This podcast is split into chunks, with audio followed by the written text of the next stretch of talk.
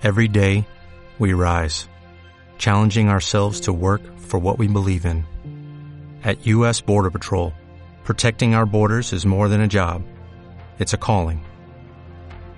Agents answer the call, working together to keep our country and communities safe. If you are ready for a new mission, join U.S. Border Patrol and go beyond.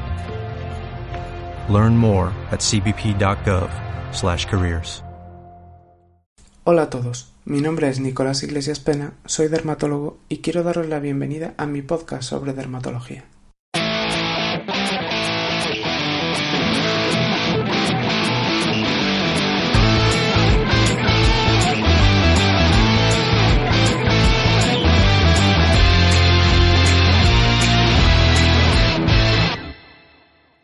Cáncer cutáneo.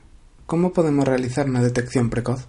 Recientemente se han publicado en la revista Journal of American Academy of Dermatology los resultados de un estudio de cribado de cáncer cutáneo realizado en Estados Unidos.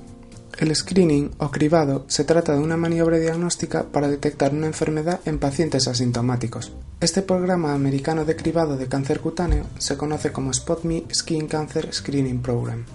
Según lo publicado, tras 30 años de seguimiento y más de 2 millones de screenings realizados, los profesionales fueron capaces de diagnosticar 20.628 melanomas, 32.893 carcinomas escamosos y 129.848 carcinomas vasocelulares en los pacientes participantes.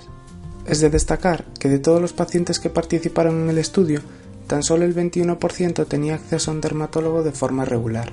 Asumimos ante ello que la mayoría de tumores detectados en este programa de cribado serían difícilmente diagnosticados de otro modo.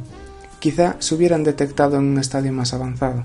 Otro dato llamativo es que hasta el 48% de los pacientes diagnosticados de melanoma nunca habían revisado su piel en busca de cáncer cutáneo.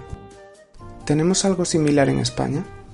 En España están establecidos en el sistema sanitario programas de cribado como el del cáncer colorectal o el del cáncer de mama. Para cribado de cáncer cutáneo existe una campaña a nivel europeo llamada Euromelanoma. Su objetivo es aportar información sobre la prevención, el diagnóstico precoz y el tratamiento del cáncer de piel. Esta campaña permite que todo aquel que lo desee acceda al examen cutáneo gratuito por parte de un dermatólogo una vez al año. Este año, la semana de cribado se celebra del 24 al 28 de junio. Si quieres pedir cita, en la descripción te dejaré el enlace para que puedas hacerlo. Cada día existe más concienciación social acerca de la vigilancia de nuestras lesiones cutáneas, pero continuamos diagnosticando muchos tumores cuando ya es demasiado tarde.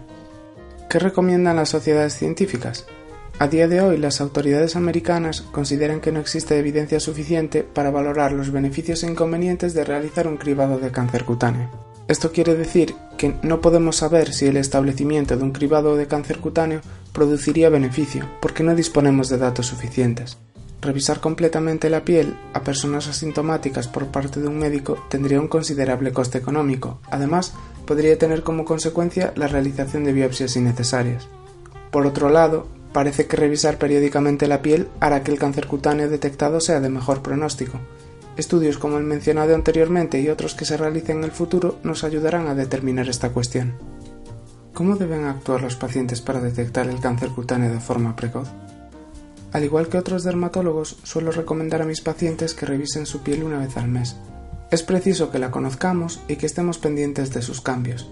Se trata de un procedimiento sencillo y sin coste alguno.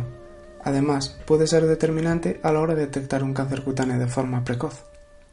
Como dato curioso al respecto, se ha publicado recientemente en la prestigiosa revista JAMA Dermatology que a los pacientes casados se les detectan melanomas de mejor pronóstico que a divorciados o viudos. Se entiende que es porque la pareja ayuda a reconocer precozmente este tipo de lesiones. El control fotográfico también puede ser recomendable en algunos pacientes con muchas lesiones en la piel. Aplicaciones para móviles como Ederma pueden ayudarnos en esta tarea.